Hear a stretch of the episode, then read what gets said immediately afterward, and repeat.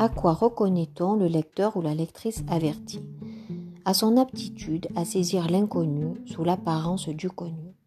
C'est donc naturellement que lorsqu'il découvre le livre de Leila Slimani, Le parfum des fleurs la nuit, ses yeux s'arrêtent au bas de la couverture sur le nom de la collection Ma nuit au musée. La nouveauté semble de prime abord déflorée, mais le lecteur partage avec l'écrivain une autre qualité précieuse, la persévérance. D'aucuns avaient peut-être déjà lu le récit né de sa nuit au musée, rédigé par Lydie Salver sous le titre Marcher jusqu'au soir. De fait, la lecture de ce nouvel opuscule pourrait prendre les allures d'une mise en garde. Le lecteur va-t-il voir son besoin de curiosité être pleinement satisfait? N'est-il pas en droit de s'attendre à une ligne d'horizon toute tracée par les circonstances de l'exercice, colorée des teintes du déjà vu D'ailleurs, ces appréhensions sont à partie fondées dans la mesure où ce point de mire se présente dès les premières pages des deux récits. En effet, que le lecteur ouvre marché jusqu'au soir ou le parfum des fleurs la nuit, il se trouve plongé dans les tourments de la colère qui s'empare des deux auteurs. Lydie Salver écrit Je regardais ma montre. Il n'était que 23 heures. L'idée me traversa de jeter l'éponge. L'éponge artistique de laquelle j'avais sans doute trop espéré et d'annoncer à Alina par téléphone que j'allais me casser et interrompre sur le champ cette expérience qui, je le lui préciserai, était très ennuyante. Leila Slimani écrit à la page 19 Dans le métro qui m'amène vers elle, je me maudis. Devant le café où je l'attends en fumant une cigarette, je me jure de dire non. Je dois me montrer intraitable, afficher une assurance contre laquelle elle ne pourra rien. La mise en mots de cette vive émotion de l'âme n'est pas sans rappeler celle qui a présidé à l'écriture d'une épopée d'Homère, l'Iliade, dont le chant 1 débute sur la formulation d'une prière Chante, ô muse, la colère d'Achille, fils de Pélée. Si la colère est une émotion funeste, source d'une tragédie dont l'Iliade relatera tous les épisodes, elle peut être une émotion saine qui donne naissance à l'écriture. Mais à la faveur de quel retournement de situation cette métamorphose se produit-elle? Pour Lydie Salver, c'est, je cite, par orgueil qu'elle renonce à téléphoner à la directrice de la collection pour mettre un terme à sa déambulation nocturne. Quant à Leila Slimani, à la tentation facile de se réfugier dans le sommeil et le rêve, faute de trouver du sens et un sujet pour un récit à mettre au monde dès le lever du jour, elle fait le choix de se mettre en mouvement. Elle écrit à la page 47 Je me redresse, j'écarquille les paupières. Il faut être raisonnable. Tu ne vas pas te coucher à peine arrivé. Tu crois peut-être que tu es là pour dormir.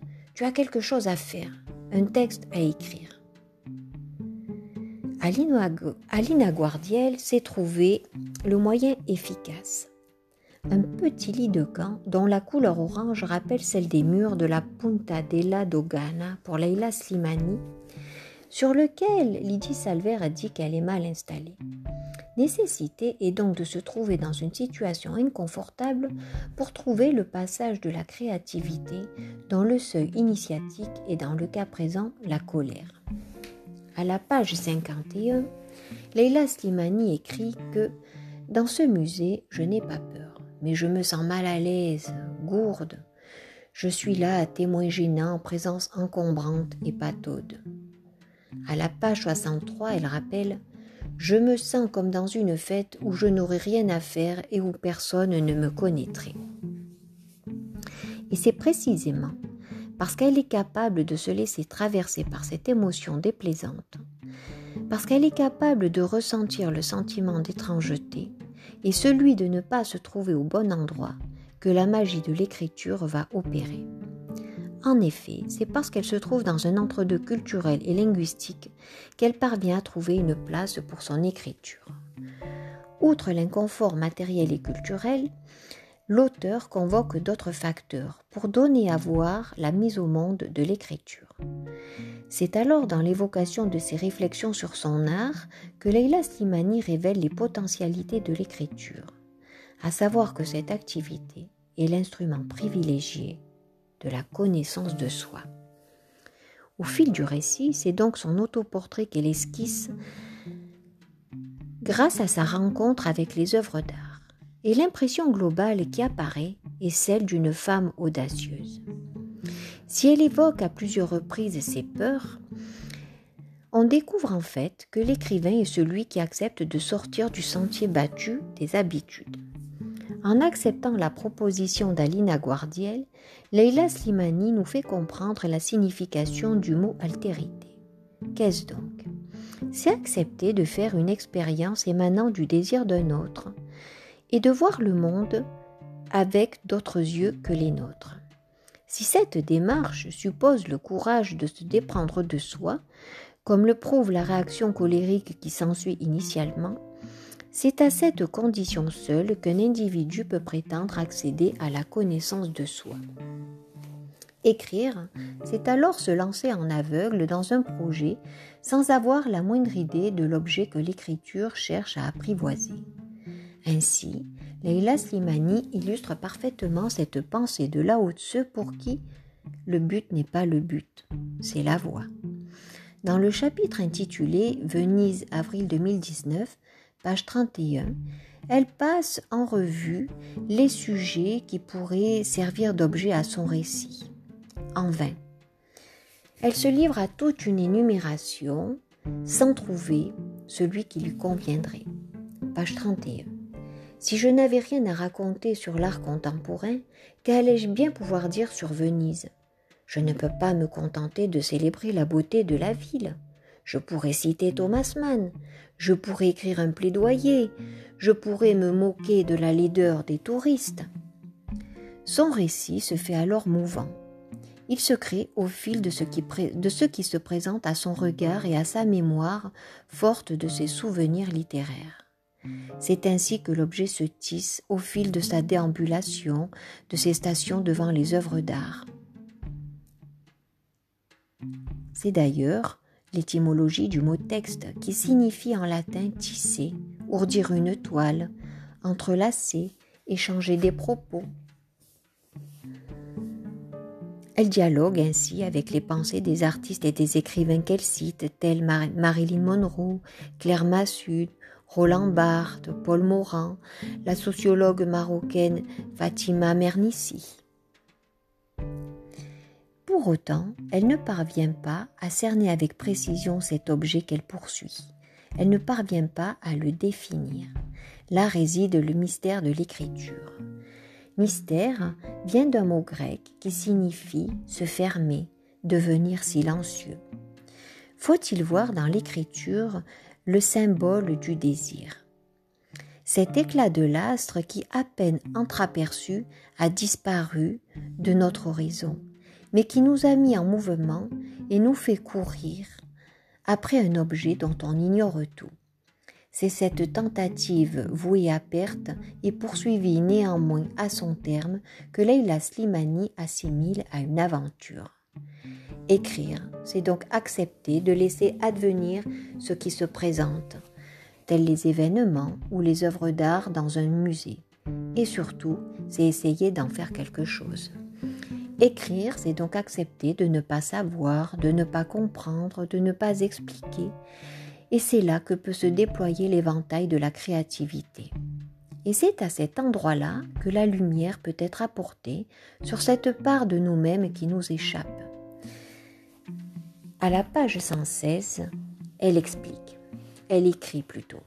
Je ne veux pas résoudre les énigmes, combler les ellipses, rétablir la vérité ou l'innocence, j'ai une aversion pour les explications.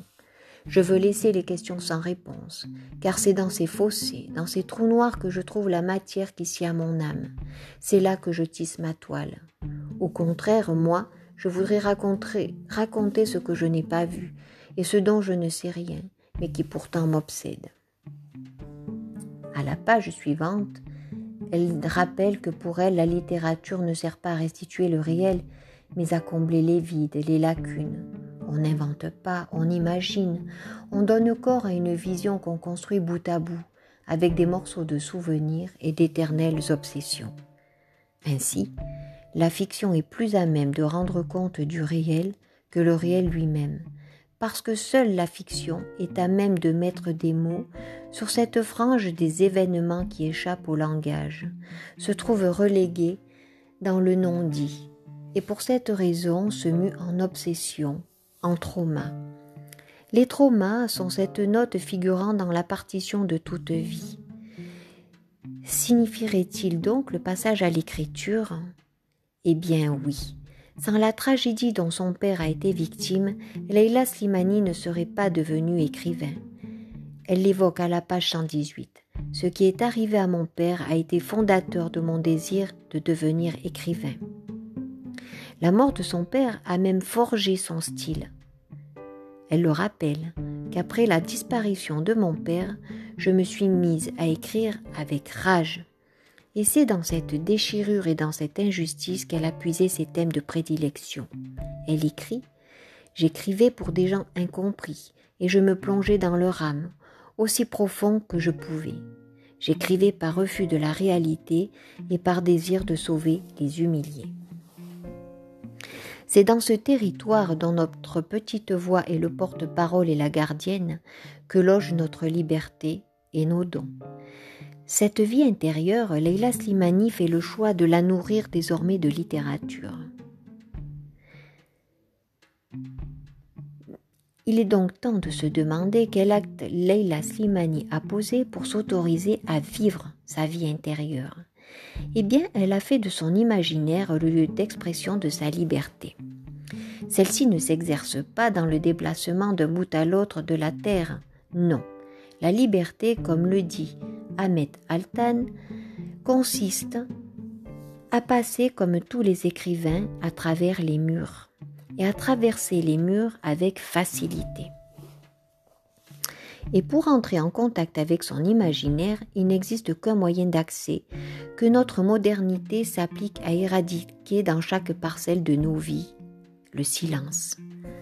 En effet, tout est mis en œuvre pour que cette rencontre avec nous-mêmes ne puisse pas avoir lieu, que ce soit au supermarché, dans les salles d'attente, tout est fait pour que notre voix intérieure soit entravée par des musiques dites d'ambiance et dont le seul but est de nous détourner de notre unique besoin, celui d'être à l'écoute de soi. Outre la voie de la littérature, c'est peut-être cette première bifurcation que nous invite à emprunter Leila Slimani, celle de la solitude et du calme, pour que le rendez-vous avec nos fantômes et notre histoire ait lieu, pour que s'opère enfin la magie de nos vies.